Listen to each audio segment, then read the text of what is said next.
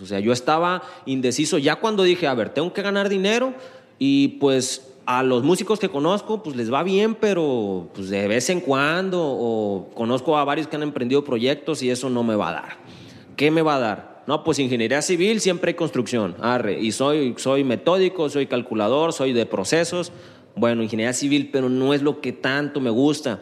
Biología, ¿no? Pues es andar en el campo, es cuidar los animales, es cuidar la naturaleza, etcétera pero tampoco es lo que tanto me gusta. Y de repente me encontré con esta carrera en ingeniería ambiental que un camarada, un muy buen amigo este, de, de mi juventud, el ingeniero Fernando Valenzuela, estaba estudiando eso y yo me burlaba de él porque era el basurólogo para mí, pues basurólogo. O sea, el morro. Es un término tuyo, ¿no? sí, es un término que yo acuñé, pues basurólogo, porque siempre me hablaba que el relleno sanitario, que los residuos, que esto, y yo, no, pues Simón. Y ya que, que empecé a platicar con él de qué era esa carrera, de qué se trataba, eh, pues, pues prácticamente no me dijo todo lo que se trataba, pero me gustó y dije, esto es una combinación de las dos cosas que yo estoy decidiendo de qué estudiar. Esto es Orígenes. Este es un podcast para todos los seres humanos. ¿Qué tal? Soy Procopio Ramos Bauche y esto es Orígenes un podcast donde descubrirás cómo empiezan las personas de cualquier área profesional. Compartiremos experiencias y herramientas de comunicación para convertirte en líder de opinión y lograr tus sueños.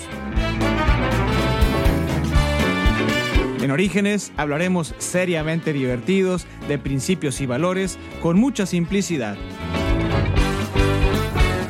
Jesús Raúl López de Sinaloa de Leiva es ingeniero ambientalista, él es responsable de vinculación de Parques Alegres, IAP.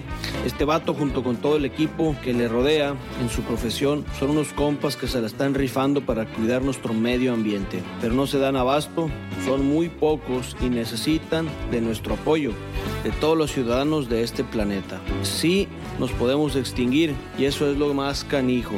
En tu casa hoy puedes iniciar hacer estas acciones específicas para responsabilizarnos. Quédate y escucha, está muy intenso. Cuida el espacio donde vives, mi planeta Tierra. Disfruta el show. ¿Cómo está, raza? Muy buenas, muy buenos días. Ahorita estamos aquí con un camarada que la verdad no lo conozco, este, pero mientras estamos platicando, antes de la conversación, pues calentamos motores y, ya estamos bien calientes en el sentido del sentimiento de, de, lo que nos enlaza y los que nos conecta. Bueno, entonces él es Jesús Raúl, Jesús Raúl López, y bueno, más bien yo lo quisiera escuchar a él. Él, él dice, o él dicen que es ambientalista, pero, pero más bien yo quisiera que él, se, que él nos comparta el quién es. Estoy muy, muy contento ahorita a partir de eh, hace unos episodios atrás hemos empezado a encontrar la, el enfoque de lo que es Orígenes. Eh, Orígenes empezó pues como cualquier proyecto que apenas va comenzando, que apenas va madurando y eh, pues ya creo que ya encontré esa línea, esa línea recta que quiero seguir. Hemos estado muy contentos las personas que, que han estado previamente a nosotros, que van a ir surgiendo nombres normal, es normal. Que... Entonces aquí está con nosotros Jesús Raúl y, pues bienvenido Jesús Raúl, ¿cómo estás? Muy bien, Procopio, muchas gracias por la invitación y pues un gusto, un gusto poder compartir estos momentos con, contigo. Muchas gracias. Fíjate que siempre hago esta pregunta a las personas con las que comparto, con las que empiezo. ¿Quién eres? ¿Quién soy?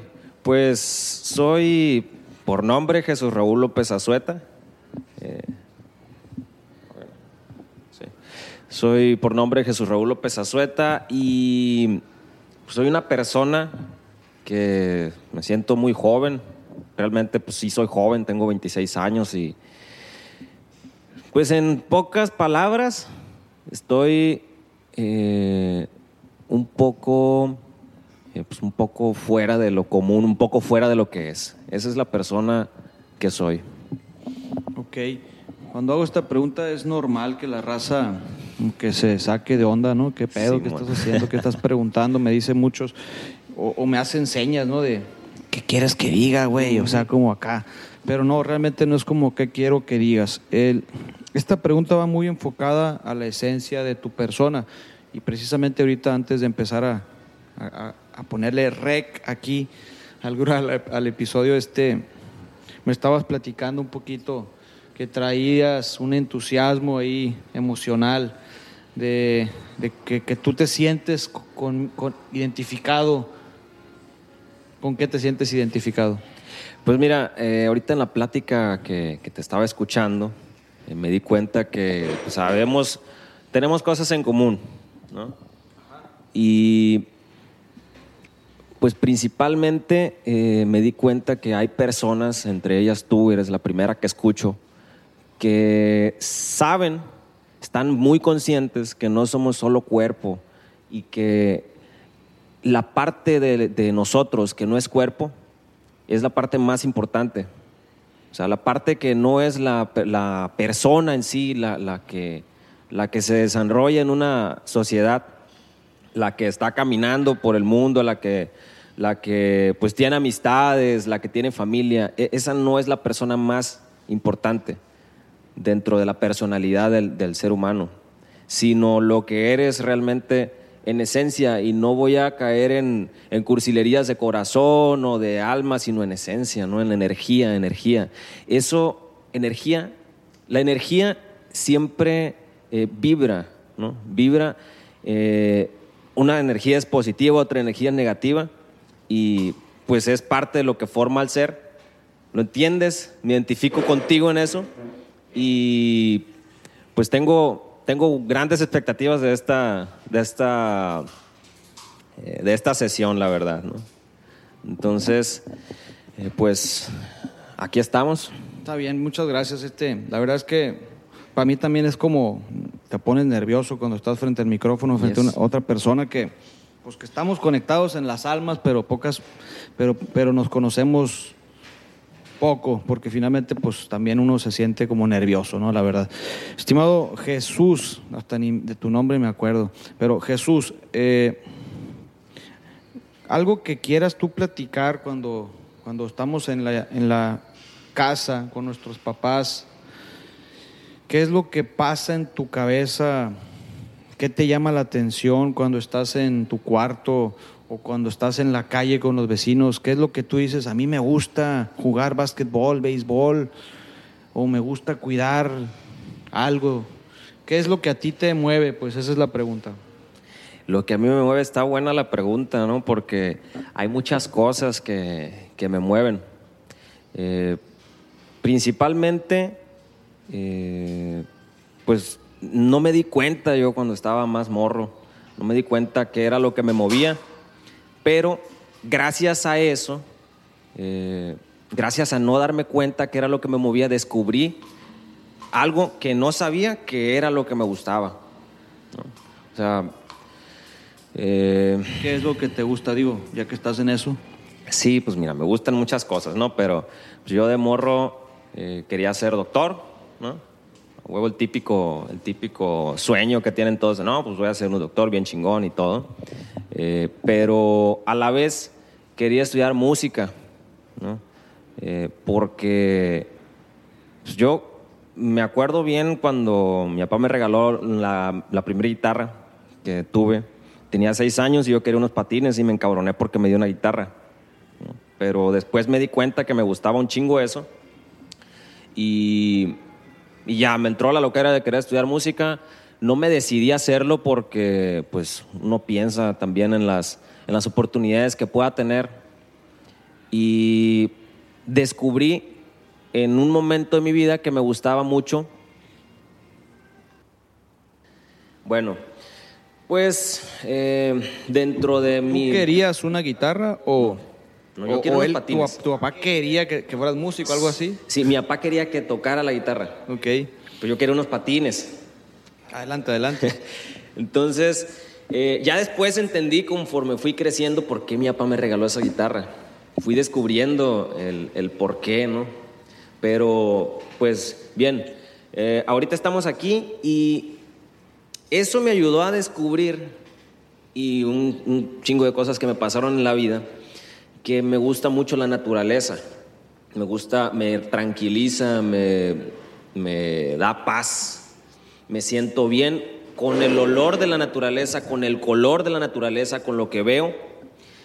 Y también me gusta mucho ser muy metódico, o sea, pensar frío, actuar frío y eso me ayudó a decidirme para estudiar una carrera que, que yo pensaba que era otra cosa, ¿no? La neta, cuando, cuando entré en ingeniería ambiental, eh, entré en ingeniería ambiental, yo tenía otras expectativas de lo que iba a hacer, según yo, pues me gustaba mucho la biología porque desde morro, pues con mi papá y con toda la familia íbamos a hacer caminatas al cerro, a cualquier cerro en Sinaloa de Leiva, somos de allá. Este, y siempre me gustó mucho ver la naturaleza, sentirla, olerla. Y eso pensaba que iba a ser ingeniería ambiental. Decía, no, pues va a ser una carrera ingenieril, va a ser eh, más enfocada a la vida, a la biología, al estudio de la vida, y no era eso. ¿no? Pero pues, me gustó un chingo, la neta, eh, lo que aprendí ahí. Y aquí me tienes, y eso es parte de lo que me mueve. la respuesta a tu pregunta de qué es lo que te mueve son esas dos cosas. Mueve la música, me mueve la parte de la creatividad del lado izquierdo del cerebro, o derecho, es uno de los dos. Derecho, el derecho. Ese. Y me mueve también la parte metódica, la parte calculadora de lo que es eh, mi formación profesional. ¿no? Entonces, eh, pues eso es lo que me mueve, Procopio. Todos los días me levanto eh, para poder hacer lo que quiero hacer. ¿no? Me levanto, lo primero que hago en la mañana es eh, agarrar la guitarra y rascarle un rato a lo que salga. Regularmente no son canciones comerciales, no son que me ponga a estudiar una música, no he estudiado música. Me levanto, hago eso, eh, si tengo chance hago un, un, calentamiento corporal, si no, pues no. Si tengo chance me desayuno en la casa, si no, pues fuera. Después eh, me voy al trabajo y voy motivado por lo que voy a hacer en el trabajo. Pero como te digo, pues me motivo primero con la otra parte. Me, me, me gusta lo que me platicas, pero te me fuiste muy rápido ya a la parte profesional. me, cuando platicamos de, de las personas que estamos platicando, platicamos un poquito más del ambiente de casa, ¿no? ¿Qué? ¿Cómo era tu ambiente de casa? ¿Cuántos hermanos tienes? Tengo siete hermanos. ¿Tú eres el número? Tres. El tercero de arriba para abajo. El tercero de arriba para abajo, exactamente. Y, y estando en tu hogar, me imagino que, que tus padres salen a la calle a, a trabajar, pues a, a poderles ayudar a ustedes los hijos. Y, y cuando sales de la escuela, ¿qué hacías cuando salías de la escuela? Un chingo de cosas, mira. somos, eh, tengo, somos cuatro hermanos de matrimonio de padre y madre. Eh, De ahí somos ya ocho hermanos de tres parte de mi papá, una parte de mi mamá. Y los tres hombres nos criamos juntos. Entonces, ¿qué hago al salir de la escuela? Desde la primaria, desde, desde siempre, pues estaban mis carnales más grandes que yo. El más grande tiene 30 y 33 años, acaba de cumplir 33 años. Los tres somos de diciembre. Este, y principalmente jugar a las luchitas, la neta. ¿no? O sea, llegar a la escuela, armar un ring de sillas y... Y el, y el juego que, bueno, yo me acuerdo que cuando estaba morrito íbamos al estanque, al chapule, y, y jugábamos a las canicas. Cuando, tú, cuando tú eras morrillo, ¿qué jugaban? Pues en la escuela jugaba a las canicas, ¿no? Y con los morros de la cuadra se daban, estaban los tazos de moda, las canicas, eh, el tambo robado, las escondidas, la conea, todos esos juegos eh, que no se ocupaba nada de tecnología, ¿no? Ok. Así es. Fue que pudiéramos decir que, digo, finalmente me agrada lo que me acabas de compartir, eh, el tema de la tecnología. Pero bueno, no, es- no estamos hablando de tecnología ahorita. Estamos, entonces vives en tu infancia. La pregunta es, ¿te sentías que tu infancia fue una infancia feliz? Machín. Machín, ok. Entonces estás en tu infancia y pues eres prácticamente juguetón, ¿no? Juegas con, la, con tus vecinos, juegas en la escuela, con tus compas. Y llega un momento como que de esas pequeñas crisis que le pasan a los morros en la secundaria, que te deprimes por alguna razón. Que algún tío le pasó algo y te haces como que reflexionas. ¿Te pasó algo parecido a ti? A ver, la neta. No es precisamente una depresión, sino más bien es un asunto de pensamiento, de como reflexión. A mi papá me platicó esto y me di cuenta que algo te platicó y que te hizo pensar de que a lo mejor me tengo que poner más tranquilo y, y no estar tan loco generándole problemas a mis hermanos o a mis papás. Pues te voy a decir la neta, no, fue al revés para mí, ¿no?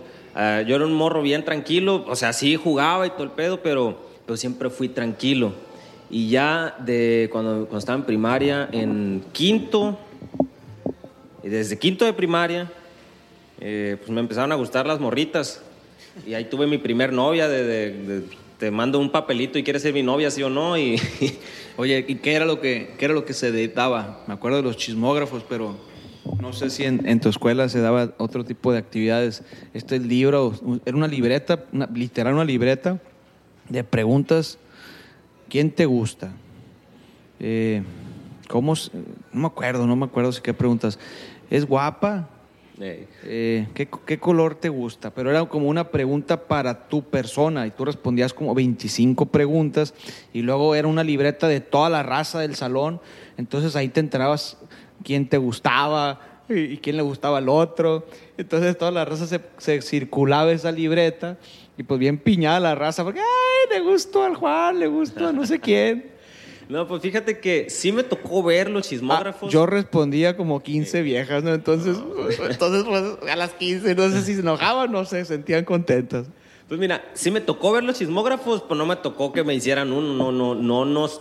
A la gente de mi salón no le tocó eso, pues.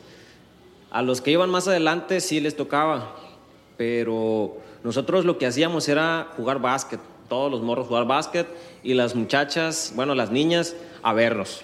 ¿no? Se ponían ahí a un lado de la cancha a estar viendo, sorreando nomás qué estaba pasando ahí.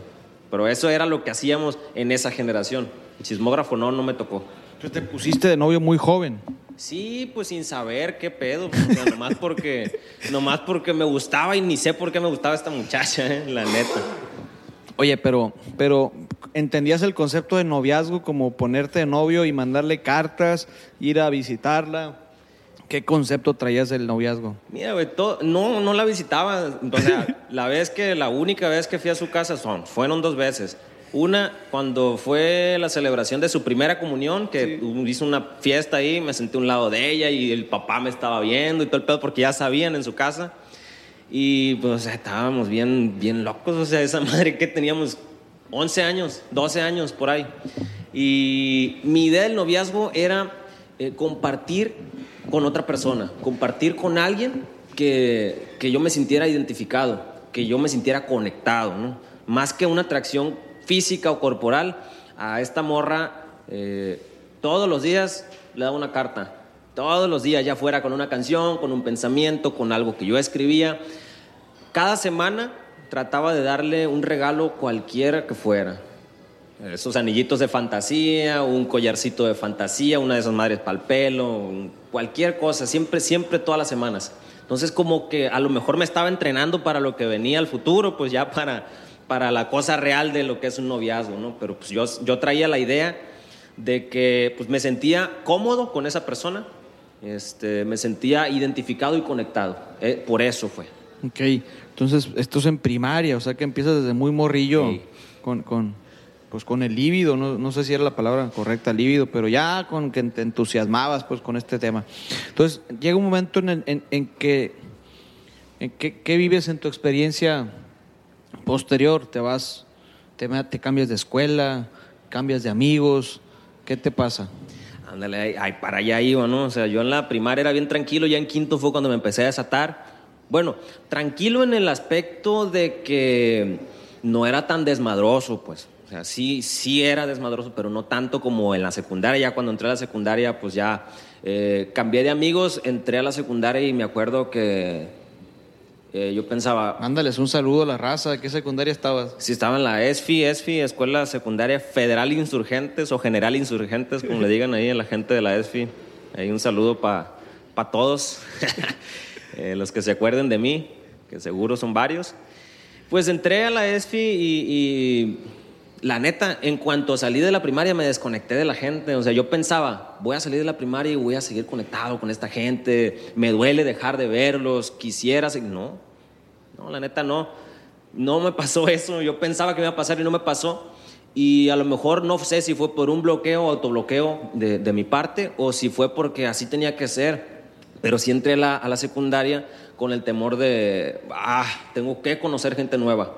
Y es algo que nunca me gustó, pues conocer gente nueva no, no fue mi prioridad nunca en la vida, ¿no?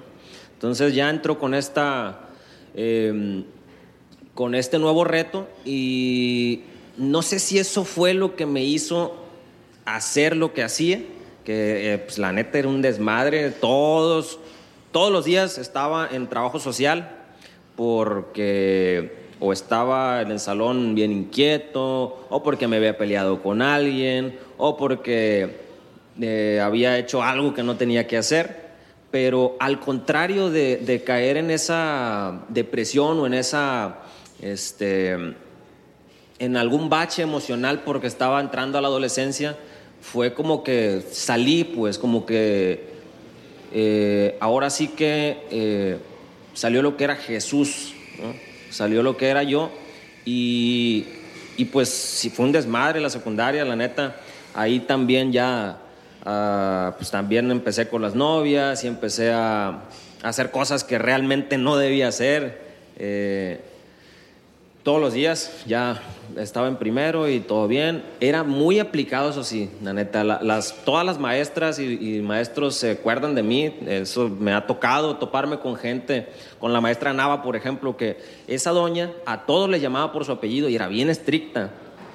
Yo era el único al que le decía, Raúl, el único que le llamó por su nombre en toda su carrera. Ya se jubiló la maestra Nava y ella me dijo que en toda su carrera era el único al que al que le llamaba por su nombre.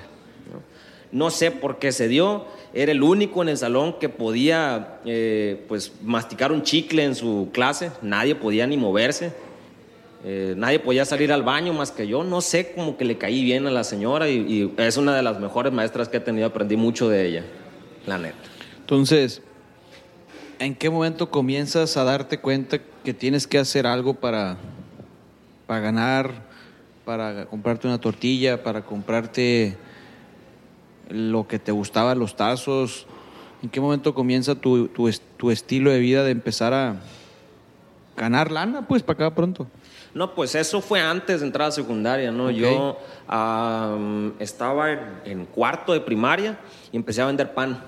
O sea, vendía pan, iba a, a Sinaloa de Leiva, de allá es mi familia, y por parte de mi papá, el oficio es panaderos, mi abuelo fue panadero. Eh, pues ya nadie de la familia continuó esa, ese oficio, nadie, este, desde que mi abuelo falleció.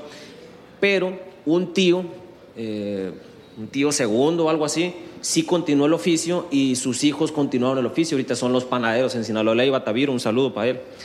Y eh, pues el vato me pagaba un peso por cada pieza de pan y un peso en aquel momento, te estoy hablando del año 2000, que 2002, era un chingo. era un chingo y vendía 50 piezas de pan a lo bajito, pues, y, a diario. Y, oye, y aprovechando que estás hablando de, de, que vendías y te iba muy bien, ¿qué hacías con esa lana? Me jugaba, jugaba las maquinitas, me compraba raspados, me compraba sabritas. Eh, principalmente eso era lo que hacía, la neta. Okay. No, no, no lo ahorraba, no lo gastaba. Nosotros, bueno, mi familia, creo que mi abuela es de Sinaloa de Leiva. Mi abuela es, no quiero, no quiero decir tonterías, pero mi abuela es, es, es de Sinaloa de Leiva. No me acuerdo los apellidos, creo que es Tarriba. Tarriba, Tarriba no sé qué. Pero, pero seguramente nos, nos, nos tu familia probablemente conozca a mi familia. A lo mejor. Entonces aprovecho ahí, les mando un saludo a todos los está arriba también, que somos familia. Entonces ganas lana, te das cuenta muy temprana edad que te gustaba ganar lana y tener el, refresco, el agua, el jugo. Y, y- y- y vamos, empezamos, te vas a estudiar, te quedas en Sinaloa de Leiva, te mueves en qué momento de, de- de tu pueblo. Ahí te va. El, el detalle ahí es que yo nunca viví en Sinaloa de Leiva de mis recuerdos. Yo a los tres años salí de Sinaloa de Leiva porque mis papás se divorciaron. Mi papá eh, se fue a vivir a Guasave y ya de ahí empiezan mis recuerdos. Yo en Guasave es donde tengo, donde hice mi vida, donde crecí. Estuve 20 años ahí. Este, y a los 21 que salí de la carrera, 21, casi 22, me vine para Culiacán. Ya, ya había estado aquí antes porque entré a trabajar, en, pues siempre he trabajado, la neta, desde que, desde que empecé a vender pan he trabajado. ¿no? Entonces, eh, me vine a trabajar acá para una capacitación para una pizzería que iba a abrir en Wasabi. Viví aquí como tres meses. Tenía esa experiencia previa y a los 21, casi 22, dije, a ver, ya salí de la carrera, ¿qué, qué hay que hacer? Me vine a Culiacán. Te viniste a vivir a Culiacán. Sí. ¿Te vienes solo? ¿Te vienes con tus amigos, con tus hermanos? Mi novia se vino para acá conmigo. Veniste detrás de tu novia entonces. Sí, a huevo. La neta. ¿Para qué te digo que no? Y, y- y estuviste, me imagino, estudiando pues nada más. Bueno, no quiero entrar en detalles, no me voy a meter a ese tipo de preguntas. Entonces, te vienes a Culiacán y empiezas a estudiar. No, me vine a Culiacán a trabajar. Te digo, yo estuve 20 años en Guasave, ahí estudié en la universidad. Ahí fue ¿Terminaste cuando- en Guasave? Sí, todo, todo, todo. Primaria, Jaime Nuno, secundaria, la ESGI, eh, preparatoria, Cobay 55 y de ahí la Universidad de Occidente. Ahí me quedé estudiando. Terminaste en la Universidad de Occidente en Guasave. Ey. ¿Y cómo te fue en la universidad? Porque ahí finalmente seguramente tuviste que hacer servicio social. Sí, mira, en, en la universidad me fue bien, no era el mejor promedio tampoco. O sea, yo fui muy aplicado y el mejor promedio de la primaria, fui muy aplicado y de los mejores promedios de la secundaria, a pesar de todo el desmadre que traía. En la prepa ya no fui el mejor promedio, ya apenas pasé con siete y era la más baja para pasar, pero pues por diferentes factores fue eso. Y en la, en la universidad eh, no fui el mejor promedio, pero pues me defendía porque me gustaba lo que estaba estudiando. Siempre le encontré la parte que me, que me conectaba con eso. O sea, no, no, si yo me hubiera dado cuenta en algún momento de la carrera que realmente no era lo que quería, me hubiera salido. Así de fácil. Siempre hago eso. Cuando me doy cuenta que algo no me gusta, lo dejo de hacer. Eres ingeniero, ¿verdad? Ingeniero ambiental. Ingeniero ambiental. ¿Por qué decidiste estudiar esa carrera? Bueno, pues eh, yo tenía una idea muy diferente de lo que iba a ser esa carrera, ¿no? Ahorita te voy a platicar de qué se trata esa carrera, de qué se- cuál es el perfil de egreso, te voy a decir, pero te voy a decir también qué es lo que yo pensaba. Eh, a mí me gusta mucho la naturaleza, ¿no? Como ya te, te comenté al principio, me gusta mucho la naturaleza porque me trae muy buenos recuerdos y porque, mm, no sé, siento como que me da paz, me da tranquilidad. Eh, yo no estoy diagnosticado con ansiedad ni nada, pero siento que soy una persona muy ansiosa. Como que no me puedo estar quieto. Y la naturaleza, el sonido del agua, el olor del- de la hierba, el olor de la tierra mojada, el olor de la tierra seca, la energía que se siente de la naturaleza es lo que me gusta. Y yo pensaba que ingeniería ambiental era muy relacionada con eso. Pues, o sea, yo estaba indeciso ya cuando dije, a ver, tengo que ganar dinero y pues a los músicos que conozco, pues les va bien, pero pues de vez en cuando, o conozco a varios que han emprendido proyectos y eso no me va a dar. ¿Qué me va a dar? No, pues ingeniería civil, siempre hay construcción. Arre, y soy, soy metódico, soy calculador, soy de procesos. Bueno, ingeniería civil, pero no es lo que tanto me gusta. Biología, ¿no? Pues es andar en el campo, es cuidar los animales, es cuidar la naturaleza, etcétera. Pero tampoco es lo que tanto me gusta. Y de repente me encontré con esta carrera de ingeniería ambiental que un camarada, un muy buen amigo este, de, de mi juventud, el ingeniero Fernando Valenzuela, estaba estudiando eso.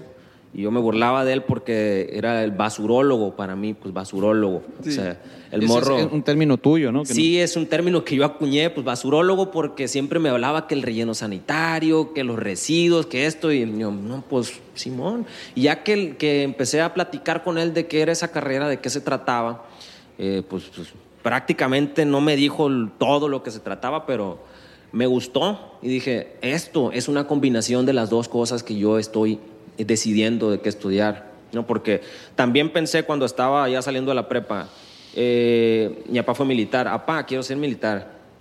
No, tú no sabes seguir órdenes. si quieres, si quieres ve, pero no vas a poder, me dijo. La neta. Que, porque en serio no, no, no me gusta seguir órdenes, no puedo. Ok, ok. Entonces, eh, ya me decidí por ingeniería ambiental.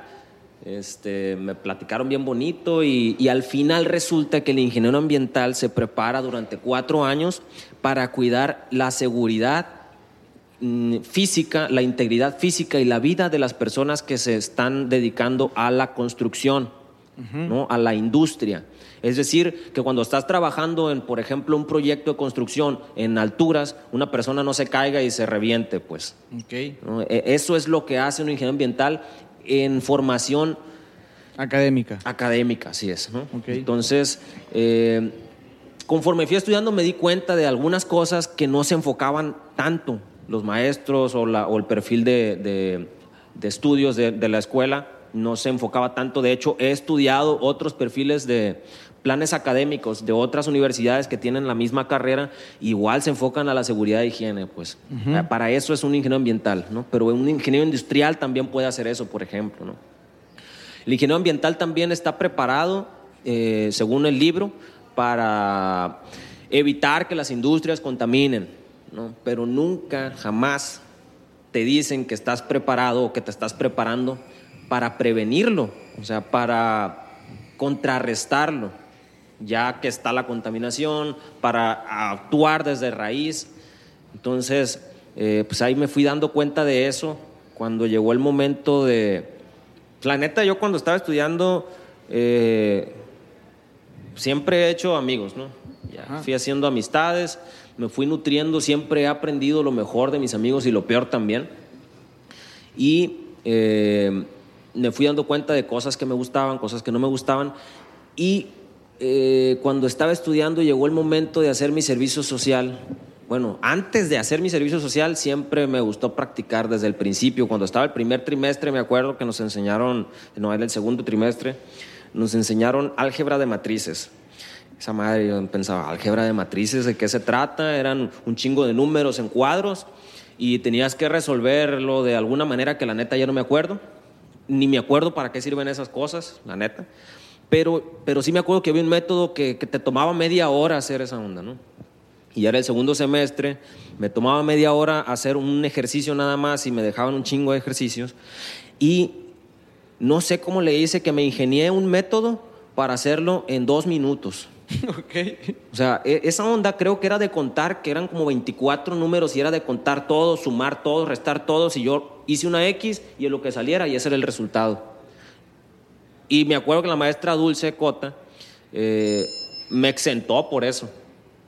De, dejé de, no dejé de ir a la escuela, pero dejé de preocuparme por hacer este, los parciales o nunca me preocupé con ella por hacer un extraordinario ni nada. ¿no? Fíjate que ahorita que compartes eso, me gustó que, que nos metemos un poquito a la forma del pensar. ¿Cómo, re, ¿Cómo, fue que llegaste a esa conclusión en tu pensar? No tanto la respuesta, sino estabas pensando que existía un método mucho más simple. Hey. Sí, sí, sí. O sea, yo siempre he pensado que hay que no perder tanto tiempo en las cosas, hay que no perder tanto tiempo en pensar. Aunque contrario a lo que hago en mi vida, pierdo mucho tiempo pensando, ¿no? Pero me gusta siempre buscar la manera más fácil de tener un resultado. Ok. Y, lograste, a partir de ese momento te diste cuenta que tú eras bueno para resolver inmediatamente o encontraste el camino corto, como decimos por ahí, los atajos. Sí, sí, sí, de hecho sí, y así me la fui llevando y me la fui llevando, seguí practicando, me metí al laboratorio porque pues tenía que, por la, por la um, currícula de la escuela, tenía que llevar laboratorio, ¿no? Me metí al laboratorio, no me gustó. Este, después llegó el momento en, algún, en, algún, eh, en algún punto de la universidad llegó el momento donde me metí con cálculo con el profe Falken, uno de los maestros más odiados de Guasave, el profe Ernesto Falkenheim Bojorques. Este vato me daba cálculo integral y cálculo, bueno, primero era cálculo y después era cálculo integral. Nunca pude hacerlo eh, entender que a mí me gustaba hacer las cosas así, porque este vato, la lección que me estaba dando no era realmente cómo resolver una ecuación, no era cómo despejar X o Y, ¿no? ni cómo integrar, sino era, sigue el proceso.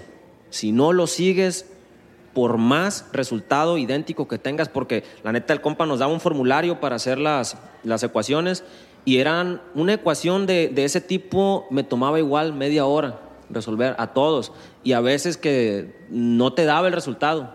Entonces yo siempre busqué, me tardé más con álgebra, o con, con, perdón, con cálculo que con álgebra para resolverlo más fácil. Me brincaba pasos que no eran necesarios y llegaba al mismo resultado que si hubiera hecho todo el proceso. Pero este compa me reprobó dos veces y me mandó a extra y me dejó hacer, me acuerdo bien, me dejó hacer 100 ecuaciones de un día para otro y que con eso me iba a pasar. Eh, las hice y me volví a reprobar de todos modos. Te, voy a hacer una pregunta, ahorita que estás tocando este tema de la matemática y el ambiente. Hay una película que se llama Pi, de Darren Aronofsky. ¿Tú crees que la matemática, bueno, yo la pregunto porque no, la, no, no, encuentro la respuesta, pero finalmente tú que estás en este pedo, pues a lo mejor me vas decir que sí, va. Pero ¿qué tanta relación tiene la matemática con, con lo que es el ambiente? El medio ambiente en el que tú te mueves, en el medio ambiente de las plantas, pues, del reciclaje, todo esto. Mira, en las plantas, ¿qué tiene que ver la matemática? Eh, hay una cosa que se llama fractal, que es que eh, divides un todo en partes iguales y esa primera parte que vas a encontrar al final es igual al todo.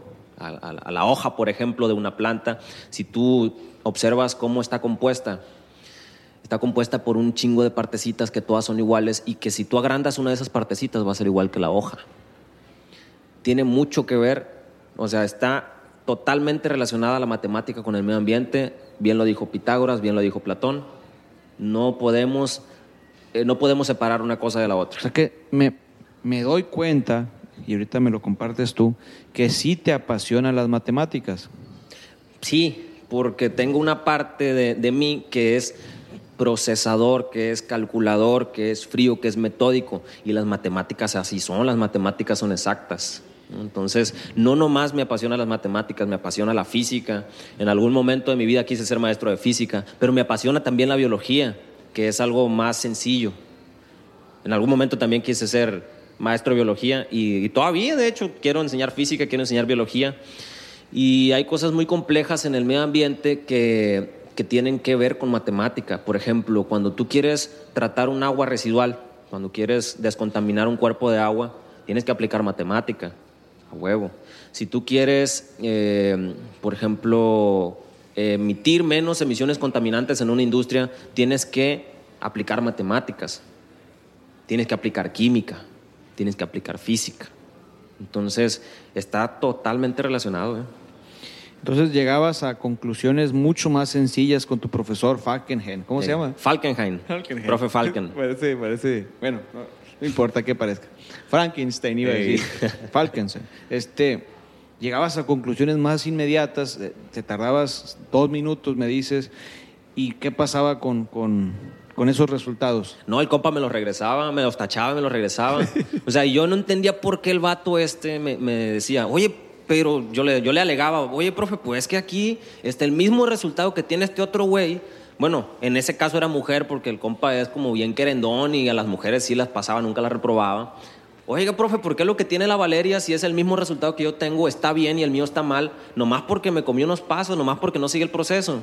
Valeria era la, era la, era la excelencia, era la persona que siempre sacaba buenas calificaciones. Era, era la matadita, Simón. Simón. Era, era la, la La- que seguía los procesos, la que hacía todo bien, de acuerdo como venía en el libro. Ok. Y como te dije hace un ratito, yo no, no soy bueno para seguir las reglas. Ahora, no importa, digo, no importa el, el- el estarnos juzgando si está bien o está mal. Ey. Lo interesante es el cómo resolvías tú y que llegabas al resultado de manera más inmediata. Y eso es a lo que, a lo que voy, porque ahorita tú estás eres responsable de, de algunas actividades sociales, ¿verdad? Así es. ¿De qué eres responsable? Pues estoy eh, como encargado de vinculación en una ONG que se llama Parques Alegres IAP. Eh, ¿Cómo llegas ahí? ¿O cómo llegan a ti? uy, por azares del destino, la neta, ahí sí fue el destino. Mira, yo es- cuando llegué a Culiacán, queriéndome comer al mundo, yo quería pues trabajar. ¿Seguías de novio con la morra o, ya la morra te había dejado? No, sí, sí, sí, sí, sí, es actualmente mi esposa. Ok, ok, qué bueno que dijiste eso. Este, em, Lograste el objetivo, pues. sí, la neta. sí, desde que la conocí yo me quería casar con ella. Ok.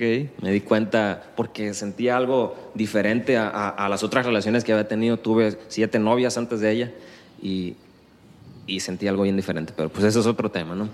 Bueno, cuando llego a Culiacán queriéndome comer al mundo, me topo con el- la realidad de, de- de lo que tiene, de lo que enfrenta un profesionista joven en México, un profesionista que no tiene conexiones, un profesionista que solamente trae el conocimiento, las ganas y eh, un- una solicitud de empleo o currículum bien zarra en ese momento. Que, o sea, traes que, no, pues hice el servicio social en esto y hice mis prácticas en esto, pero no puedes relacionarlo con algo profesional porque no has realizado todavía lo que es. Bueno, pues tres meses buscando chamba, eh, nada, chingo de puertas cerradas, sí, nosotros te hablamos, etcétera. Eh, no, pues ahorita no hay chamba. Andaba a pie dejando currículums en todas partes porque, eh, pues, se me acababa el dinero, pues, o sea, mi papá me ayudaba y, yo, yo ya había dejado de trabajar, de, cuando estaba en la universidad trabajaba compra y venta de cosas, cosas muy variadas, desde empecé con un Blackberry terminé comprando, vendiendo carros. Se me acabó el dinero, mi papá me empezó a ayudar, nunca me dejó de ayudar, eso sí, el viejo nunca, nunca me dejó de ayudar. Y empecé a caminar dejando currículums, porque estaba acostumbrado a que Guasave, que es una ciudad más pequeña, la puedes recorrer a pie. Nunca me, no me esperaba que aquí para llegar de un punto a otro, pues te avientas un tirón, un chingo de carros, un chingo de gente, un calorón, pero así andaba. Bueno, tres meses sin encontrar chamba, de repente eh, conozco a una persona que conoce a otra persona y no sé cómo estuvo el pedo que me pasó su correo. Le mandé un correo a esta, a esta persona y ahí quedó. ¿no? Entonces eh, me contratan en ese inter en una empresa que se llama Famexa, que se dedica a la construcción metalmecánica, como supervisor de seguridad e higiene. Trabajé supervisando la seguridad e higiene para Famexa en Pioneer, para un proyecto de remodelación de, de un, de una desgranadora. ¿no? Ahí estaba cuidando que la gente no se me cayera, porque era trabajo en alturas, que no se quemara nada, porque había trabajo con chispa. Y, y ese, Pioneer está muy bien reconocido a nivel mundial por sus estándares de seguridad. Entonces, ahí yo pude haber tenido la oportunidad de desarrollarme en el ámbito profesional de la seguridad e higiene y pues ahí los sueldos son altos, ya cuando tienes una- un buen currículum, que tienes unos dos, tres años trabajando en, en lugares así, ya tienes muy buenas oportunidades económicas, pero me di cuenta que no me gustaba. Y, no podía dejar de hacerlo, como te digo, yo siempre dejo de hacer lo que no me gusta. Y no podía dejar de hacerlo porque tenía que comer, porque tenía que pagar renta, porque tenía que vestir, porque tenía que transportarme. No podía dejar de hacerlo. Si lo dejaba de hacer, estaba viviendo al día, pues me pagaban bien poquito. Trabajaba 10, 12 horas al día. En mi contrato eran 8, pero 10, 12 horas. Eh, nunca me pagaban horas extra. Siempre ganaba lo mismo, pero no podía dejar de hacerlo porque tenía que comer. Entonces, Y aparte estabas enamorado. aparte, pues, ¿no? Entonces había que de repente cuando había este, oportunidad, pues salir a cenar, salir a comer, por unos tarritos, etcétera. Y de repente, cuando ya estaba bien harto, me iban a cambiar de proyecto, ya me habían platicado que me iban a mandar fuera del estado, me iban a aumentar el sueldo, me iban a aumentar el puesto, pero me acuerdo bien que un viernes, no, no, eso fue, fue un lunes, un lunes, recibo un correo con copia para el director de Parques Alegres, bueno, para el director de Parques Alegres con copia para mí. Eh, entrevista a esta persona, creo que nos puede ayudar con un proyecto. Ni sabía yo que era Parques Alegres, la neta. Eh, me habla, eh, me hablan para, para una entrevista ese mismo lunes. Voy el miércoles a la entrevista y platico. El director no me recibió. Un saludo para, para Carlos, que no me recibiste. Me acuerdo que puso a, a otra persona a entrevistarme, ¿no? Bruno. Ok, ok. Eh, ya me entrevistó, me platicó del proyecto y me enamoré así no del vato, ¿no? Sino de, no, pues está bien carita el güey, pero, y esa toda madre. Saludo, Bruno. Pero me enamoré del proyecto, ¿no? Me platicaron que había que generar ingresos mediante el reciclaje de PET en parques públicos. Yo. Ah, cabrón. Eso hice en mi servicio social. En ese momento me di cuenta que eso era lo que me había apasionado de mi servicio social. O sea, porque cuando hice el servicio no continué las prácticas ni continué mi carrera profesional por esa parte, porque para mí era nomás como que, ah, hice el servicio social, ¿no? Hice el servicio social, ayudé a, a una escuela que generara ingresos, que el proyecto de, de- ese proyecto inicial de reciclaje en, en la escuela primaria Nueva Creación allá en Guasave sigue activo. Y de eso ya te voy a platicar que son seis años, siete años que, que iniciamos ese proyecto, seis, seis años. Sigue activo, pues ya han hecho muchas cosas, han, pues hicieron una cancha de usos múltiples, un chingo de dinero han generado y un chingo de kilos han reciclado. Y me enamoré del proyecto cuando me lo platicó Bruno. Y deseaba que me, que me llamaran, o sea, deseaba que me dijeran, Simón, sí, vente a trabajar. Pues pasaron, pasó un mes y no me llamaban, seguí, con, seguí ahí en Pioneer, eh, estaban a punto ya de terminar, estábamos a punto de terminar el proyecto, terminando el proyecto me iban a mandar fuera, a, creo que era Mexicali, no me acuerdo bien, me iban a mandar fuera a, a otro proyecto por allá. Y llega un viernes, fue viernes, fue en enero, fíjate, fue la primera semana de enero, fue viernes, no me acuerdo si fue 7 u 8 de enero, pero me habla eh, el director de Parques Alegres, me dice, eh, Jesús, ¿cómo estás? Este, soy fulano de tal, te hablo para, para ver si tienes chance el lunes de venir a- para hacerte una oferta de empleo para el proyecto que te platicamos. Era, era la una de de- la tarde. Después del mes. Sí, un mes después. Era la una de la tarde, me acuerdo bien, era la hora de comida.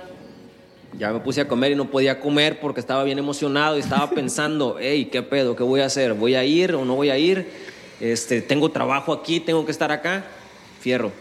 Platiqué con mi, con mi superior en ese ratito, de las 3 a las 5, y le dije, ¿sabes qué? Tengo esta, esta oportunidad y la voy a tomar. Este, dame chance ahorita de, de escribir mi renuncia para dejarla de una vez y ya no voy a venir mañana. Inmediatamente, eh, antes de salir a las, ese día salí a las 6 de la tarde, como a las cinco y media me puse a escribir la carta de renuncia, la imprimí, la firmé, se la dejé y muchas gracias, entregué mi último reporte, ya no fui el sábado. Este, me despedí de mi equipo porque pues tenía que hacerlo, la neta, un equipazo. Nada más un vato ahí que nunca me hacía caso. Y, y pues me despedí de ellos, eh, me despedí de, de Famexa, de todos.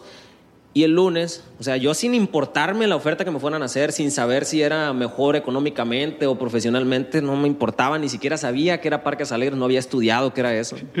Pero yo quería hacer ese proyecto que me dijeron que, que me estaban invitando a hacer. Y ya de- renuncié, llegué el lunes, eh, me platicó Carlos, me iban a pagar el doble de lo que me estaban pagando ahí. Ok, ok. Y aparte, las prestaciones más chilas y todo, o sea, todo mejor. Y le dije que sí. Inmediatamente le dije que sí. Al siguiente día fui a firmar contrato y estuve una semana esperando a que me hablaran. El 16 de enero de 2016 fue cuando empecé a trabajar en Parques Alegres IAP. Y empezamos, el proyecto era muy específico, mi área era muy específica, reciclaje nomás, porque no sabíamos todavía qué era lo que un ingeniero ambiental podía hacer en ese, en ese ámbito, ¿no? Entonces empezamos con 15 parques reciclando. Los parques reciclaban 20, 30 kilos al mes de PET. Eso es bien poquito. El kilo de PET te lo compra las empresas recicladoras a dos pesos. Entonces, pues imagínate estar pagando un sueldo y estar generando solamente este, 60 pesos por parque en, en retorno social de la... Mensuales. Sí, o sea, 20, 30 kilos. No, pues dije, algo tengo que hacer. Empecé a buscar cómo crecer el número de parques con esa empresa. Desafortunadamente no se puede porque ellos tienen otro mercado. Ellos se van a las escuelas, en las escuelas pues reciclan mucho más y las recolecciones son, con, con- son en un periodo más largo, son tres a seis meses por recolección. Ahí se reciclan 5 a 10 toneladas pues en las escuelas, en ese inter. Entonces, un parque que estaba generando 20, 30 kilos mensuales, 50 kilos el que más generaba en su momento inicial, no era redituable para esa empresa. ¿no? Eh, COSE es una empresa nacional que pues tiene, tiene otras aspiraciones. Pero bueno, eh, empecé a dar capacitación, me di cuenta que por ahí a lo mejor era, porque me acordé de, la- de las experiencias exitosas y de, aprendizaje, no le llamo fracaso, le llamo aprendizaje que tuve con el proyecto de servicio social en la Escuela Primaria Nueva Creación en su momento. Me acordé que la capacitación era lo que había hecho aumentar el, el número de kilos que se acopiaban. Me puse a capacitar eh, a comités y en un momento el que más reciclaba era 70 kilos y después de la capacitación estaban reciclando 400 o 500 kilos mensuales. ¿no? Entonces ahí ya Por- fue cuando por a parque, pintar, ¿verdad? Por parque. Ok. Aumenté el promedio de 20 a 100, 150, 200 llegó al promedio y el parque que más reciclaba eran 500 kilos. ¿no? Eh, ese parque pues ya, ya, ya no está participando ahorita porque lograron sus objetivos. El objetivo de ese programa eh, o, o- o la razón engañada era generar ingresos, pero realmente era cambiar el chip. Porque cuando empezaron a ver realmente lo que significaba el proyecto de reciclar, de no tirar el PET a la basura, sino valorizarlo porque es dinero, eh, y las implicaciones ambientales que tenía fue cuando subieron los kilos. Pues subieron los kilos y... Subieron los kilos del PET. Sí, subieron los kilos de PET reciclados por parque Ok. pero todavía estaba haciendo eso nada más. Estaba haciendo eso y empecé a agarrar el proyecto que traía otra persona que se llama Mi Primer Árbol, que consiste en, en plantar árboles y que sean adoptados por ciudadanos, principalmente por niños, y que los cuiden para que crezcan. Pero pues lo agarré muy flojón porque la neta eso es más para un biólogo que para un ingeniero ambiental. Mira, no, no, no me, no me gustaría regresar, no me gustaría ir, ir al siguiente tema. Me gustaría que nos quedemos con el tema de la, ahorita que nos quedemos con el tema del reciclaje. ¿Ok? Y, y, y quizás está como muy trillado, pero lo quiero preguntar. Ahorita tú platicas la lo que lograste ah, incrementar en resultados de reciclaje por parque, pero me surgen dos dudas. Primera pregunta es, ¿qué relación tiene el, Parques Alegres con, con el gobierno estatal para poder nosotros los ciudadanos, o sea, yo, Cristóbal, una persona común y corriente que tiene casa, que vive con su esposa o en otros casos que vive con sus papás, ¿qué actividades pueden tener estas personas para que cuando tú haces esas acciones, la persona recolectora de basura le da continuidad o, o- o se acaba el proceso cuando yo separo y, y- y el recolector le vale, le vale madre, pues? Bueno, Para empezar, antes de, antes de ponernos de acuerdo con gobierno y con las familias, la pregunta es, vamos trabajando en el tema de conciencia, de separar la basura. Y esa es la parte en la que me interesa a mí darle mucha continuidad contigo a la importancia que tiene ambientalmente. Está, muy fuerte ahorita el asunto del cuidado del planeta. Salió un vato ambientalista de una televisión, no sé si sea TV Azteca o Televisa, que nos mandó un mensaje de la ONU y, lo que nos está pasando como individuos, de lo que podemos, nos puede pasar aquí en el 2050 y la cantidad de cosas que le está pasando al planeta. Y por eso para mí es importante no irme tanto a la historia del- de, de Jesús, sino más bien que, que tenga trascendencia esta conversación, de poderle compartir a través de esta conversación y a través de, la- de las cosas que vamos a empezar a hacer en redes, qué es lo que debemos de hacer para empezar. Punto número uno, ¿cuáles son esos puntos? Bueno, mira, punto número uno y el, el más, el más sencillo, pero más difícil, es evitar el consumo. O sea, rechazar, es la primera R. Rechazar. A ver, ocupo, ocupo comprar este, una botella de 600 mililitros cada vez que me dé sed o puedo traer mi termo. ¿Ok? Ocupo comprar eh, los champiñones, por ejemplo, en, en una vasijita o los puedo comprar a granel. Ocupo la bolsa del supermercado o para echar dos pepinos o los puedo llevar en la mano. El rechazar es el paso más fácil, es el más difícil, perdón, pero es el más sencillo. ¿Ok? Porque es el más difícil porque estamos acostumbrados a eso por el consumismo. Pero eh, tocando el tema este, antes de, de continuar, de que de este actor, artista que, que trajo este mensaje de la ONU, me han preguntado desde que salió, todos los que me ven y saben que soy ambiental me preguntan, oye, ¿y es cierto que para el 2050 nos va a cargar la chingada? Sí, es cierto, es cierto. Desafortunadamente es cierto. Me gusta, bueno, ahorita de hecho, en, en esta es una sola conversación, finalmente poco a poco vamos a ir compartiendo en- en- de manera más realista en nuestras redes todo lo que podemos hacer, pero me gustaría mejor escucharte y luego hacemos lo siguiente, ¿no? Entonces la primera, la primera R es rechazar. Sí. Ok. ¿Rechazar qué? Rechazar lo que no ocupas.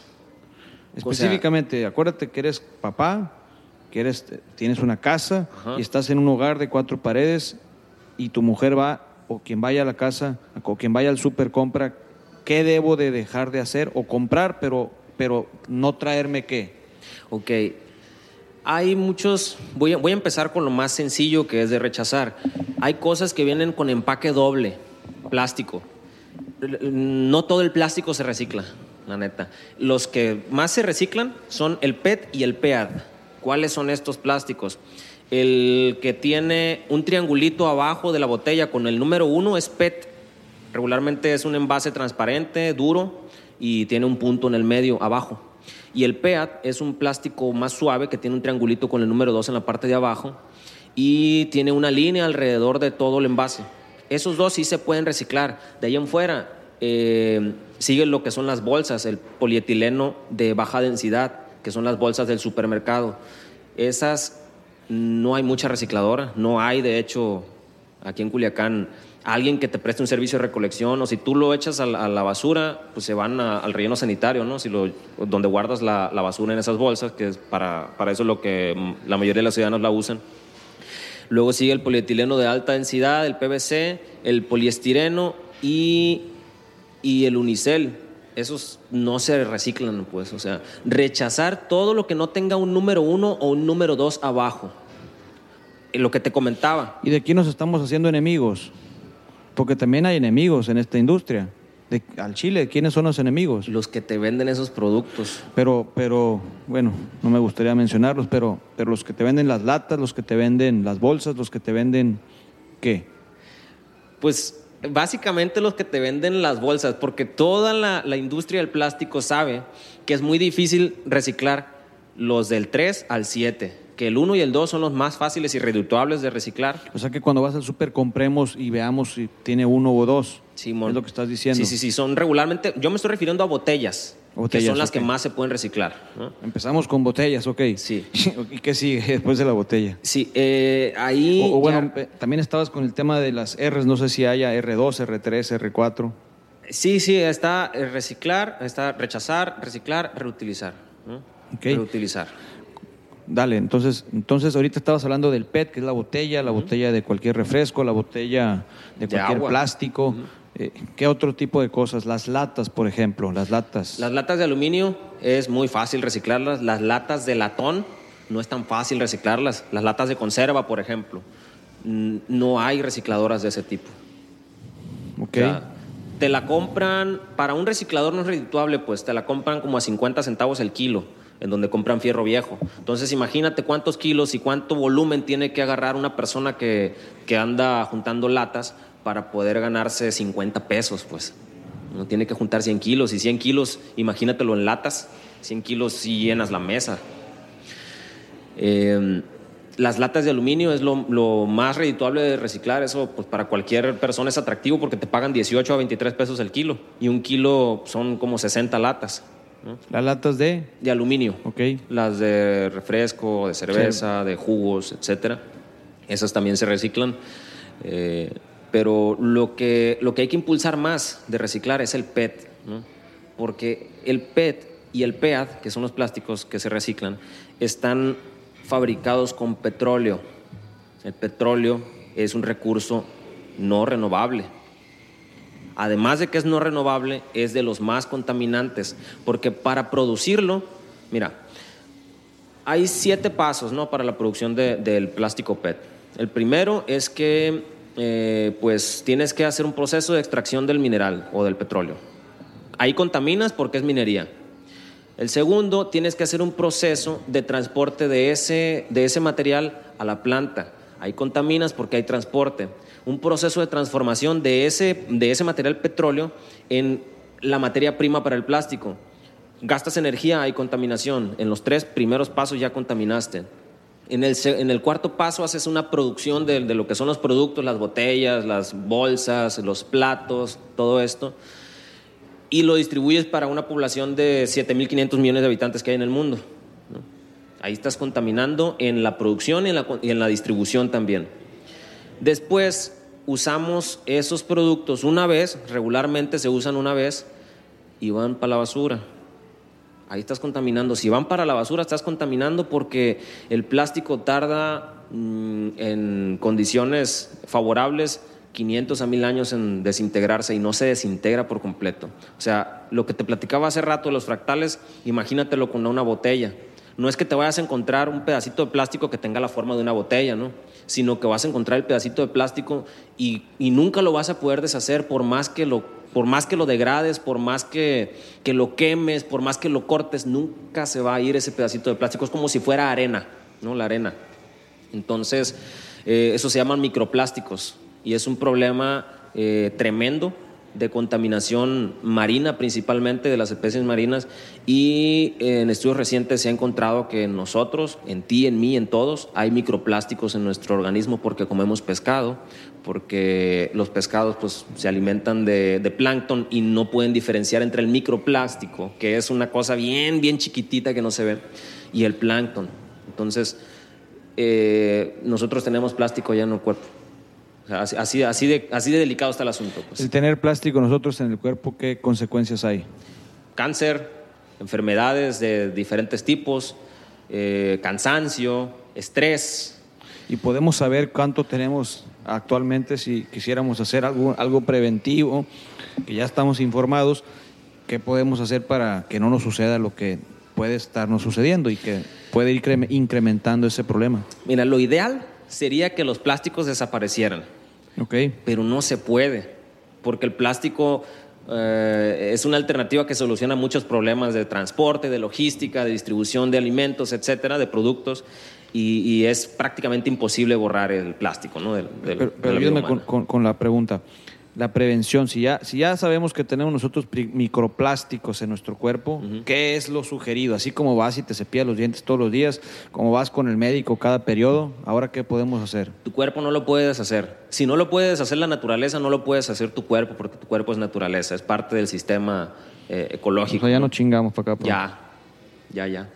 Así de fácil. O sea, tienes Dejar de, comer, dejar de comer pescado es una posible sugerencia. Eh, puede ser, pero también las aves. Eh, o sea, hacernos veganos, entonces. eh, sí.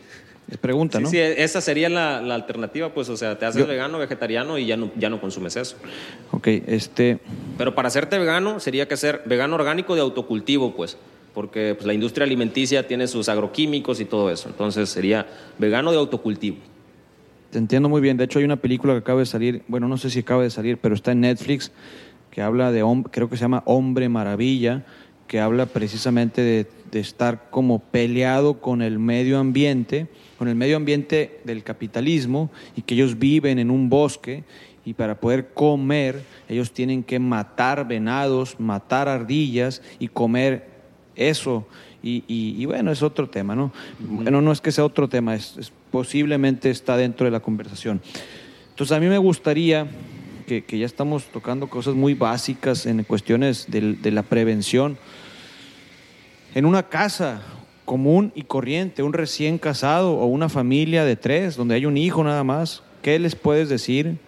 Estás con el reciclaje, la primera R, perdón es el rechazar. Pero Sí. bueno, ya me dijiste que es muy difícil rechazar. Si no se puede rechazar, es de, en vez de agarrar la bolsa de plástico de cualquier supermercado, es traerme los plátanos, traerme la verdura en la mano. Sí, o puedes comprar una bolsa de tela de esas reutilizables o, o ya, ya de Ixle, de lo que sea. Ahora, y, y, y, y a lo mejor es medio tonta la pregunta, pero te la voy a hacer. Y, esta, y esto que traen de moda hace muchos años del separa la, la, la basura, ¿qué impacto tiene? ¿Realmente tiene impacto? Sí, cómo no. Mira, si tú separas, qué bueno que mencionaste la palabra basura. Si tú separas la basura, es basura, no sirve, no para nada. Si separas tus desechos, se convierten en residuos. Los residuos son valorizables. Ahorita acaba la parte del gobierno y no me voy a meter mucho en eso, pero hay una legislación que obliga a todos los municipios a tener un, un PMP-GIRSU, se llama, Plan de Manejo y Gestión Integral de Residuos Sólidos Urbanos. Es decir, el municipio tiene que encargarse de que los residuos de la ciudadanía se valoricen, y se aprovechen de la mejor manera hasta llegar a, a- a generar cero basura de ser posible, ¿no? A veces no es posible porque hay cosas que no se pueden reciclar o no se pueden generar energía o no se puede hacer esto, ¿no? O sea que de todo lo que nosotros consumimos en una casa común y corriente, en la primavera son solamente 1.500 familias. En Culiacán, ¿cuántas casas hay? Perdón, quise decir 1.500 casas en la primavera. No sé si ustedes tengan el total de las casas que existan en ciertos, en ciertos colonias, en ciertas calles, entonces empiezas a valorar y sumar, ahorita que estabas hablando de las matemáticas, sabes entonces la cantidad de basura que se genera diaria, semanal, mensual, anual. Me imagino que ese estudio debe de existir por ahí. Sí, en algún sí. lugar debe de estar y finalmente pues tú, das- tú sabes que si separamos la o hacemos basura y luego residuos, pues existe otra industria que probablemente vayan a surgir otras empresas y que vayan a empezar como todas las industrias, que ese es el problema menos importante, ¿no? Porque lo que importa ahorita es hacer conciencia más que empezarnos a pelear por quién va a negociar el siguiente negocio, ¿no? Perdón, me- me- te interrumpí. Entonces es separar la basura y los residuos. Sí. Al momento que tú separas tus desechos, se convierten en residuos. Esos residuos, como te comento, son valorizables. Por ejemplo, la cáscara de plátano, de las papas, de los huevos, todo eso son residuos orgánicos. Esos residuos orgánicos se pueden convertir en varias cosas. Se pueden convertir, uno, en composta, que puede servir para cualquier industria agrícola o para tu propio jardín, o si se hace a nivel industrial, pues ya para otras cosas. Eh, o se puede convertir en, en metano, en biogás, en energía. En- el- el- o sea, el metano te puede servir para eh, hacer energía calorífica en vez del gas propano, que es el que usamos para cocinar. Puedes usar metano si se hace a nivel industrial o lo puedes hacer en tu casa eh, con un proceso que se llama biodigestión. Eh, lo inorgánico, mucho es reciclable, el PET, el PEAT, eh, el, aluminio, este, la madera, muchos, muchos tipos de residuos inorgánicos son reciclables. Entonces, si tú juntas lo inorgánico y lo, y lo orgánico es basura, porque se va a ir en el camión recolector, se va a quedar allá en el basurón, lo van a enterrar con tierra. Lo que pasa en un relleno sanitario es lo siguiente, un relleno sanitario es un hoyo en la tierra donde van echando todas las bolsas de basura que, va recogiendo el camión. Después llega un punto donde lo compactan y le echan tierra encima y van enterrando la basura. Entonces, ah, el proceso de degradación que, que ocurre ahí en el, en el relleno sanitario se encarga de degradar lo orgánico, pero lo inorgánico como el plástico, el aluminio, el latón, el acero, la madera, la madera es, orgánica pero tarda mucho más en degradarse, eh, pues no se degrada el plástico, el aluminio tarda 150, 200 años y por mientras está absorbiendo la tierra eh, eh, esa contaminación y eso se va a una cosa que se llama manto freático, que es el agua subterránea. Esa agua subterránea es la que extraemos de los pozos de, de Japag, en el caso de Culiacán, para hacerla potable. Por más que intentes hacerla potable, ya trae la contaminación del plástico. O sea, evita comer pescado y el agua tiene plástico. Evita comer carne roja, el- la vaca tomó agua. El microplástico es un problema real. Bueno, eh, se contaminan los cuerpos de agua con el, con el manto freático y, este, y eso es lo que pasa cuando no separas la basura.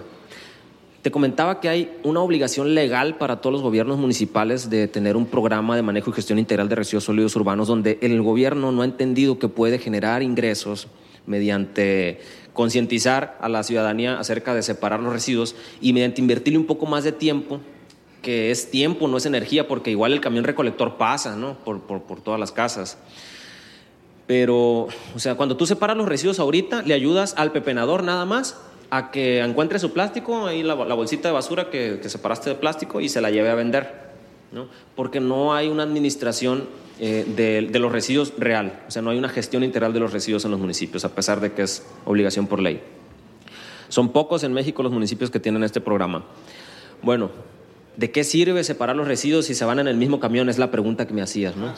Sirve de que cuando llega al basurón, hay muchos pepenadores que están buscando plástico, que están buscando aluminio, que están buscando fierro, y cuando tú los separas, el camión recolector, si te das cuenta, echa las bolsas que ve de plástico, las echa arriba del Sí, sí. camión, De las hecho- de aluminio las echa en un costal, y las que ve ya con basura todo revuelto, pues las echa al camión y se van al, al- al tiradero, ¿no? Así es. Entonces, cuando tú no separas el plástico, ese, plás- ese plástico se va en la bolsa de basura, pues. Ok, vamos, vamos, estamos casi por terminar la entrevista y me gustaría, vamos, vamos sinte- sintetizando. Si me pudieras dar algunas sugerencias básicas, como 1, 2, 3, 4, ¿cuáles serían? Ok. Para las cuestiones de prevención. Ok, hago hincapié en rechazar. Si no lo ocupas, no lo compres. Si, si puedes comprarlo de otra, en otra presentación, busca que tenga menos empaque. Esa es muy sencilla.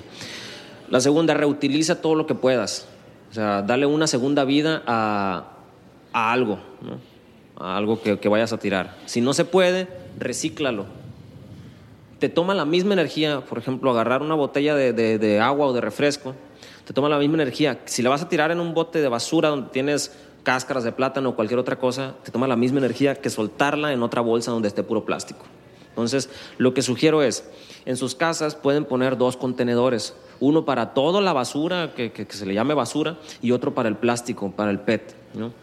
¿Qué hacer? Si no tienen, ahorita, ahorita en Culiacán hay 105 parques reciclando. ¿no? 105 puntos. Estamos trabajando en el mapa donde están est- ubicados estos, estos ¿Cómo los parques. identificamos? Estamos trabajando en ello. O sea, estamos. O, o el parque va a tener alguna señaleta, algo que los identifiquemos. El parque va a tener un costal blanco donde va a haber un montón de PET. ¿no? con, Eh, un, con un símbolo o solamente el costal blanco. Es suficiente? solamente el costal. Ahorita no hay como que una identidad del programa porque nosotros como Parques Alegres no prestamos el servicio de recolección, sino que es otra empresa que se llama Reciplast.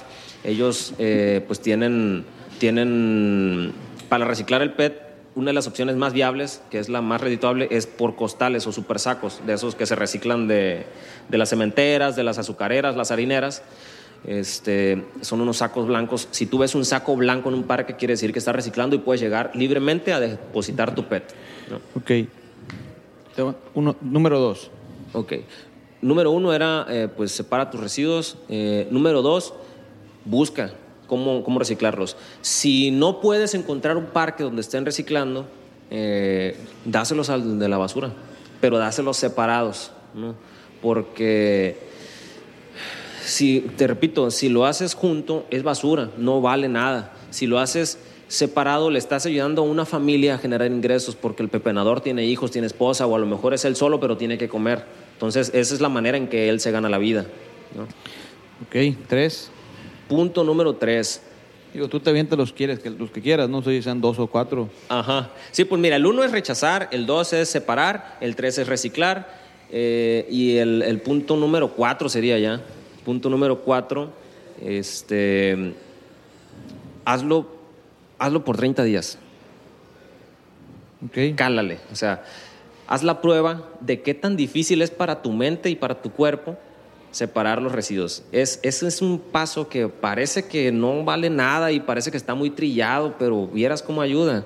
Mira, yo para cuando doy capacitaciones de reciclaje a empresas, escuelas, a parques, uso una proyección de la temperatura global que tiene la NASA, que ha estudiado, pues hay registros desde 1700 de, de la variación de la temperatura global. Y se observa como de un azul y en algunos puntos amarillo, ya más o menos, en 1700 todo está azul y bien bonito, ¿no? Una temperatura de, promedio de mm, 30 grados en, en el planeta. A partir de la revolución industrial, 1900, ya empiezan las manchas amarillas en Estados Unidos, en, en Europa, Algo etc. similar con el, como el clima, Sí, pues el, el- el weather, ¿cómo se llama? El Weather Channel. Simón, sí, sí, sí. Sí, pero este es de la NASA, o sea, es- ellos, ellos tienen el registro de la variación global de temperatura a través del tiempo, ¿no? Y es real, es un dato que está registrado y que está... ¿Lo podemos checar en algún avalado. lugar? Sí, sí, sí, pones variación global de temperatura NASA en Google y te aparece un video en YouTube. Ok. Se aparece un planeta azul y ya se va, se va moviendo, ¿no? A partir de los 60 es cuando empezamos a ver que esa mancha amarilla se empieza a hacer más grande y se empieza a tornar anaranjada y en 2000, 2016, que es el último dato actualizado, 2017, la última actualización de ese mapa, vemos que el planeta está rojo. O sea, como si fuera Marte, así se ve el planeta y así se siente, ¿no? Entonces, es real el calentamiento global, es real que, o sea, a partir de los 60, que fue cuando empezamos a sustituir el cristal por el plástico PET, es cuando empezó esta detonación de temperatura. Si lo relacionamos, el plástico es el mayor contaminante del planeta por el proceso de producción, que te comento que es extraer petróleo, eh, transformarlo, producirlo, y en ese proceso se emite lo que es dióxido de carbono. me surge aquí una, bueno, ¿quieres continuar y ahorita te hago la pregunta? Después de lo del dióxido de carbono. Bien, el, el dióxido de carbono es uno de los principales causantes del efecto invernadero, que es lo que tiene al planeta tan caliente, y esto va a seguir aumentando y al 2050 vamos a tener una sequía bien, bien tremenda que nos va a hacer empezar a extinguirnos. Esa es la verdad. Está. Entonces, separar los residuos puede ayudarnos a prolongar eso, porque en algún momento vamos a dejar el planeta a los seres humanos, pues, así como lo dejaron los dinosaurios, pues. Bueno, creo que para, para allá iba la interrupción. Si sale que ya, ha llegado, ya estamos en el 2050, hoy es primero de enero del 2050, ¿qué va a pasar? Hoy es primero de enero del 2050, repito. ¿Qué pasa con nuestro planeta? Si en dado caso fuimos preventivos, a lo mejor ya nos dijiste lo que nos puede suceder. Pero si no fuimos preventivos, hoy es primero de enero de 2050, ¿cómo está nuestra realidad? Yo tengo, yo tengo más 30 años más. Bueno, no, sí, 30 años más, tengo casi 70 años. ¿Tú qué edad tienes? Ya en 2050 tendría casi 60. Bueno, yo tengo 70 y tú 60. ¿Cómo estamos? A lo mejor no llegamos porque o sea, el 2050 quiere decir que es el punto, bueno, 2030 es el punto de no retorno. 2050 quiere decir que ya estamos bien jodidos, pues, o sea, ya las sequías ya se empezaron a dar, ya los desastres naturales ya fueron más fuertes. O sea, si tú te acuerdas, de 2014 para acá se han estado presentando cada año la tormenta más fuerte de, de la historia. Cada año va aumentando, pues cada año es la tormenta más fuerte de la historia. Entonces, imagínate de aquí a, ¿qué estamos? A 30 años más 30 veces más fuertes las tormentas, cómo nos vamos a, estar viendo, cómo va a estar viendo el planeta. El derretimiento de los, de los polos va a hacer que muchas ciudades desaparezcan. Eso es real, o sea, la gente piensa que es puro choro, pero es real. O sea, ¿o a dónde se va a ir esa agua? O sea, claro que, que vamos a perder las costas, eh, pero principalmente sequías, pues, porque a pesar de que vamos a tener mucha agua, no va a haber agua potable, porque toda va a estar contaminada. ¿no? Hay muchas tecnologías de desalinización, pero no es suficiente. O sea, tendríamos que tener, yo creo que un continente entero con plantas desalinizadoras para poder abastecer con agua a la población mundial. Entonces, llegamos a 1 de enero de 2050, te repito, quizá no estemos. O sea, quizá ya estemos superando las temperaturas de 50 grados aquí en Culiacán. ¿no? O quizá estemos enfrentando periodos de sequía de un año o de dos años. ¿Y se desaparecerían cuántas industrias? Todas las que estén relacionadas. Con el agua. Todas las que estén relacionadas con el agua, la agricultura. Eh, además, hay un tema bien importante. El cambio en la temperatura global, el aumento en, la temperatura del, del, planeta, ha influido a la extinción de especies, además del sobreconsumo del humano y de la contaminación por agroquímicos. Las abejas se están extinguiendo, eso es real. O sea, ya no, si, tú te acuerdas de tus viajes por carretera hace 20 años, un chingo de insectos en los, en los vidrios del carro. Y ahora, nada. ¿Por qué? Por el aumento de la temperatura, por la contaminación, por la, por la destrucción de su hábitat para construir vivienda, etc. Eh, ¿Qué hacen estos animales? Polinizan las plantas. La agricultura no se trata nomás de ah, compré la semilla y la planté y te la distribuyo, pues no o sea, se pueden modificar genéticamente las plantas y puede haber alimentos para la población, pero no va a ser suficiente para todos. Y... O sea que va a pasar algo muy parecido al arca de Noé. Hey. Pregunta. Sí. De sí, que vamos a volver a, nacer y toda la población se murió y quedaron 30 especies y probablemente dos, dos personas, ojalá y sean hombre y mujer, ¿verdad? Porque si no, pues valió madre. Este, y, se acabó el planeta, se acabó, turn off. El planeta no se acaba, el que se acaba es el ser humano. Y prácticamente nos estamos acabando nosotros mismos. Pues. O sea, yo no soy, eh, para los que creen en Dios, yo no soy Dios. Eh, para los que creen en otra cosa, yo no soy ningún adivino. sino que, como te comentaba en la entrevista, las matemáticas son frías, las matemáticas apuntan a que si no hay suficiente alimento para todas las personas, gradualmente va a reducirse el número de habitantes. Si no hay suficiente agua para todas las personas, gradualmente va a reducirse el número de personas. Como se fueron yendo los animales, como se fueron yendo los insectos. Así es. Estimado Jesús, Jesús, vamos a darle por terminado a esta primera conversación y me gustaría compartirte algunas preguntas de, de con todas las personas que entrevisto les hago estas consultas. Un día común por la mañana, ¿qué es lo que haces? Por la mañana me levanto, eh, a veces toco la guitarra un rato, unos 5 o 10 minutos, lo que salga, ninguna canción. Si tengo chance hago ejercicio, si tengo chance desayuno. Ahorita estoy tratando de desayunar a diario porque pues, estaba perdiendo mucho peso. Eh, me alisto para ir al trabajo, me arreglo, me voy al trabajo. La- antes de las 8 de la mañana. ¿Tu película favorita? Mi película favorita. Fíjate que eh, una como tal no tengo, pero una de mis películas favoritas es la de Forrest Gump. ¿El libro que más has disfrutado? El libro que más he disfrutado. El coronel no tiene quien le escriba. ¿Tu video, algún video que nos sugieras? ¿Algún video que le sugiera el discurso de Leonardo DiCaprio sobre el cambio climático?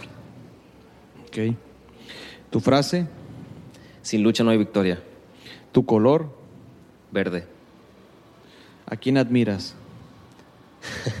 A mi papá. En este momento, felicidad, tristeza, melancolía o enojo. Felicidad total. Si volviera a vivir una persona, ¿quién sería? ¿Qué harías? ¿Y qué le preguntarías? Uy. Cualquier persona, una historia. Nikola Tesla. ¿Qué haría yo con él? Escuchar sus ideas. ¿Qué le preguntaría? Eh, le preguntaría cualquier consejo que me quiera dar. ¿Quisieras compartirnos tus redes sociales?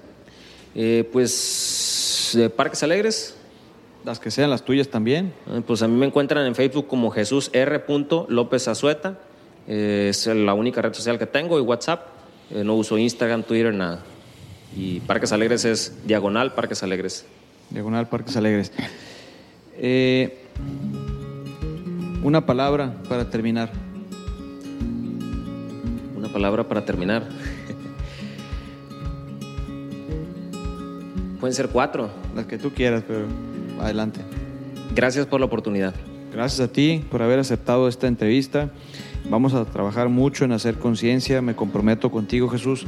Yo soy un simple mortal, pero creo que se pueden hacer muchas cosas con, este, con esto que estás platicando. Realmente es un tema de preocuparse, pero más de preocuparse, ocuparse. Les doy las gracias. Muchas gracias, Jesús, por haber aceptado. Y nos vemos en el próximo episodio. Hasta la próxima. La verdad es que no tengo que decir, no sé qué, no sé qué palabras utilizar, pero de al haberme puesto a editar y escuchar a Jesús Raúl, pues la verdad es que sí está muy, muy cabrón lo que, lo que nos está compartiendo. Y neta, pues no me interesa en este momento invitarte a que compartas el episodio, tampoco me interesa que se lo mandes a la tía, al hermano, al compa. No, no, eso me vale queso. Lo que, lo que me llamó la atención en este episodio es que me, me cayó el 20, como dicen, de que, de que sí le llega, de que si le llega este mensaje a una sola persona que comience a tomar acción y esa persona comienza a separar la basura, a usar más el PET, a plantar un árbol, es el momento. En este momento, ahorita. O sea, ya. Hazlo por tus pantalones, sin miedo. Mándale la liga del podcast a tus grupos de WhatsApp, a tus familiares, a los de la escuela, a las amigas, a los de trabajo, a toda la raza, compa. La neta, esto está bien canijo. Hazlo por ti y para todas las personas que amas. La neta no creo que vaya a llegar Superman y tampoco creo que vaya a salir Buzz Lightyear ahí de la pantalla al infinito y más allá. No, no va a salir de la pantalla. El héroe que ocupamos eres tú. Tú. Ese. Tú. Ese. Ese es el que ocupamos. A tu persona. Al, haz algo ahora. Comienza hoy. Hoy en tu hogar, en tu casa, con tu esposa, con tus papás, con tus compas de la universidad tú empieza hoy, separa la basura, eso es, ese es el primer paso, plantar un árbol. Si necesitas más información, sigue las redes de Orígenes Podcast en Instagram o sigue la IAP donde trabaja Jesús Raúl, que es de Instagram Parques Alegres. Muchas gracias y nos vemos en nuestro siguiente episodio. Bye bye.